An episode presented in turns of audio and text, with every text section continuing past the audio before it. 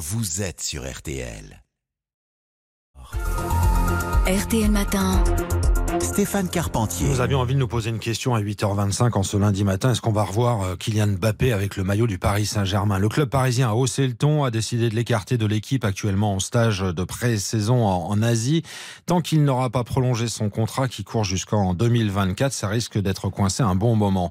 Je salue Maxence Franceschi qui est connecté et qui est en direct avec nous. Bonjour. Bonjour. Merci de nous expliquer les choses. Vous êtes doctorant au Centre de droit et d'économie du sport. Est-ce qu'on a là sur un véritable bras de fer qui s'est engagé entre les deux camps, c'est-à-dire le club et Kylian Mbappé? On peut dire ça? Oui, je pense que c'est ce qu'on peut c'est ce qu'on peut dire effectivement. L'hypothèse de le voir quitter la capitale cet été, est-ce qu'elle est selon vous crédible, possible? Alors oui, elle est, crédible, elle est possible, euh, mais je suis ni à la place du joueur ni à la place du club. Le joueur, en tout cas, n'a pas l'air euh, décidé.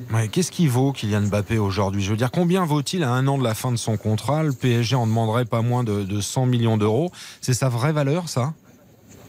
Alors, la vraie valeur, c'est une question un petit peu compliquée hein, en, économie euh, pour tous les sujets, mais là, pour, pour un joueur, c'est difficile évidemment. Ce que, ce que je peux dire, c'est que il y, a différents types de joueurs et Kylian Mbappé évidemment un joueur euh, exceptionnel. Il fait partie des, stars euh, et, et, en ça, sa, sa valeur, elle est elle est difficilement mesurable parce qu'on a, peu d'équivalents et, euh, finalement aussi très peu d'antécédents de, joueurs de ce calibre-là qui ont été euh, transférés. Donc c'est un peu compliqué. Après, effectivement, si on doit donner un montant, la plupart des estimations là, qui sont disponibles sont autour de 160-180 millions. Mais ça, c'est sans compter un contexte qui est un petit peu, un petit peu plus tendu que, que ce qu'on aurait pu euh, penser euh, éventuellement. L'équipe dirait 150 euh, millions d'après, d'après leurs informations. On a vu 100 millions dans The Athletic aussi. Voilà. Mais c'est compliqué de savoir. Ça peut être des dizaines de millions d'écart d'un à l'autre, c'est, difficile.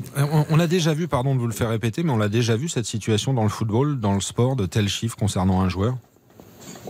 Oui, le, joueur le plus, euh, les deux joueurs les plus chers de l'histoire, c'est bah, Neymar euh, en premier avec 200, un peu plus de 220 millions d'euros et, euh, et, Kylian Mbappé pour, pour 180 millions d'euros. Donc effectivement, on sait que Kylian Mbappé a déjà été transféré par un montant très important.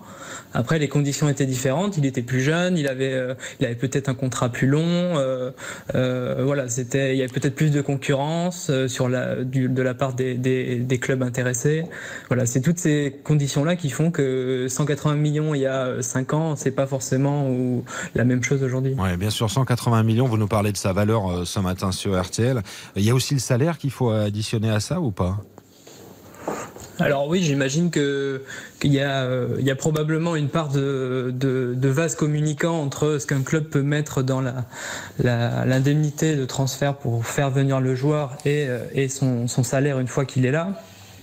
Après. Euh, Pardon, il n'y a pas d'évidence euh, scientifique, si je puis dire, euh, là-dessus. Euh, J'ai pas connaissance d'évidence à ce niveau-là. Par contre, bah, c'est sûr que c'est important dans la négociation aujourd'hui avec le PSG, s'il veut rester. demain, s'il part au Real Madrid, s'il mettons cette, année pour 100 voire plus euh, millions d'euros, ou s'il part l'année prochaine gratuitement, j'imagine qu'il sera capable de négocier un salaire différent euh, dans un cas ou dans l'autre. On l'imagine. Le Real Madrid, il a les moyens, le club espagnol a les moyens financiers de le faire venir dès cet été, selon vous? Alors a priori oui, le Real c'est toujours un petit peu toujours un petit peu surprenant. Ils, ont une capacité à à signer des, des, joueurs pour des montants euh, très importants de manière euh, très régulière. Il y a eu euh, Chouamini l'année dernière, Kamavinga aussi. voilà, c'est Chouamini c'était 100 millions l'année dernière de mémoire. Donc, et pour eux, c'est quelque chose qu'ils font régulièrement, tous les ans, tous les deux ans. Il y a des joueurs de ce calibre-là qui arrivent. Donc, ça me paraît pas euh, complètement euh, impossible. Après, est-ce qu'ils auraient intérêt à le faire cette année à ce montant-là, sachant que dans un an, il aura plus de contrat, donc il y aura aucune indemnité à payer euh, Peut-être pas. Qui, est-ce qui serait perdant dans l'histoire, Mbappé ou le PSG là?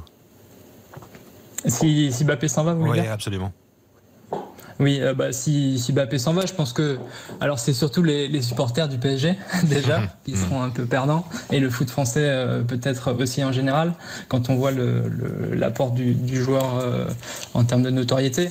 Après, je pense que tout, tout dépend du, montant dont on parle. Quoi. Si, si le joueur a pas envie de partir, mais qu'on le force à partir, il sera forcément euh, euh perdant en un sens, euh, probablement. Le, club, il sera perdant s'il n'arrive pas à le vendre à un prix suffisant pour eux, en tout cas, s'ils sont obligés entre guillemets de le brader parce qu'ils sont plus, s'entendent plus suffisamment, il sera probablement perdant. L'affaire est pas simple en tous les cas. Merci de nous avoir accompagnés, accompagné les auditeurs, Maxence Franceschi.